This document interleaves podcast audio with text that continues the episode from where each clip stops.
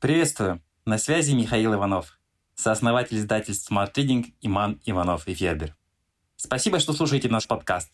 Подписывайтесь на Smart Reading. Слушайте и читайте самые лучшие книги.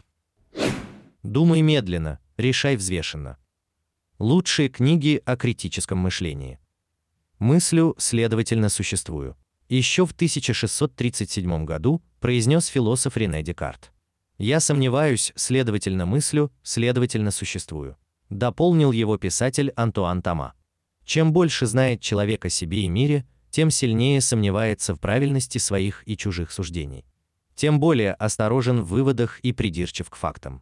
Таков парадокс философа. Спустя почти четыре века объем информации превзошел самые смелые фантазии любого мыслителя эпохи Просвещения. А прямо сегодня, когда информационный шторм сотрясает наши экраны, когда грань между вымыслом и реальностью становится особенно хрупкой, критическое мышление не просто полезный навык. Это инструмент, без которого отделить зерна от плевел почти невозможно. Мы собрали пять лучших книг, которые помогут отточить свой разум и превратить его в скальпель, скрывающий самые правдоподобные заблуждения и отсекающий наглую ложь. Введение в критическое мышление и теорию креативности. Джо Лау. Логика основа критического мышления. В этом уверен Джо Лау, философ и преподаватель Гонконгского университета. Логично сформулированный вопрос, аргументированное мнение, корректная терминология, лучшие средства против мракобесия и элементарных мыслительных ошибок. Автор не просто знакомит с основами логики, но и показывает, как она может помочь в написании текстов, в принятии сложных решений, в оценке экспертных мнений и даже в креативной деятельности.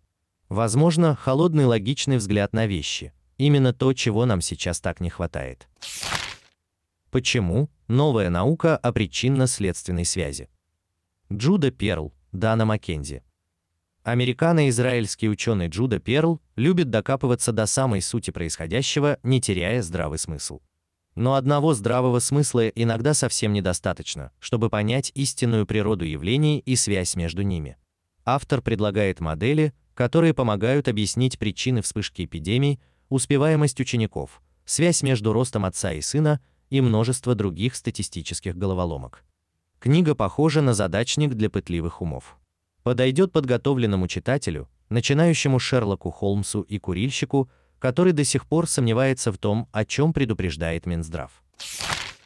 Фактологичность. 10 причин, почему наши суждения о мире ошибочны и почему дела лучше, чем мы думаем. Ханс Рослинг, Анна Рослинг Ренлунд, Ола Рослинг. Команда шведских исследователей сделала книгу, чтобы развеять самые популярные социальные мифы.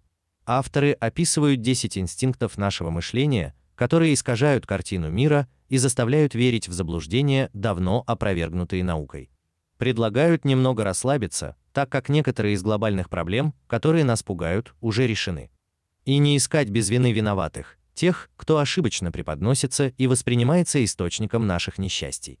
Будьте бдительны, но остерегайтесь простых и поспешных решений. Девиз этой книги. Как лгать при помощи статистики? Дарил Хаф.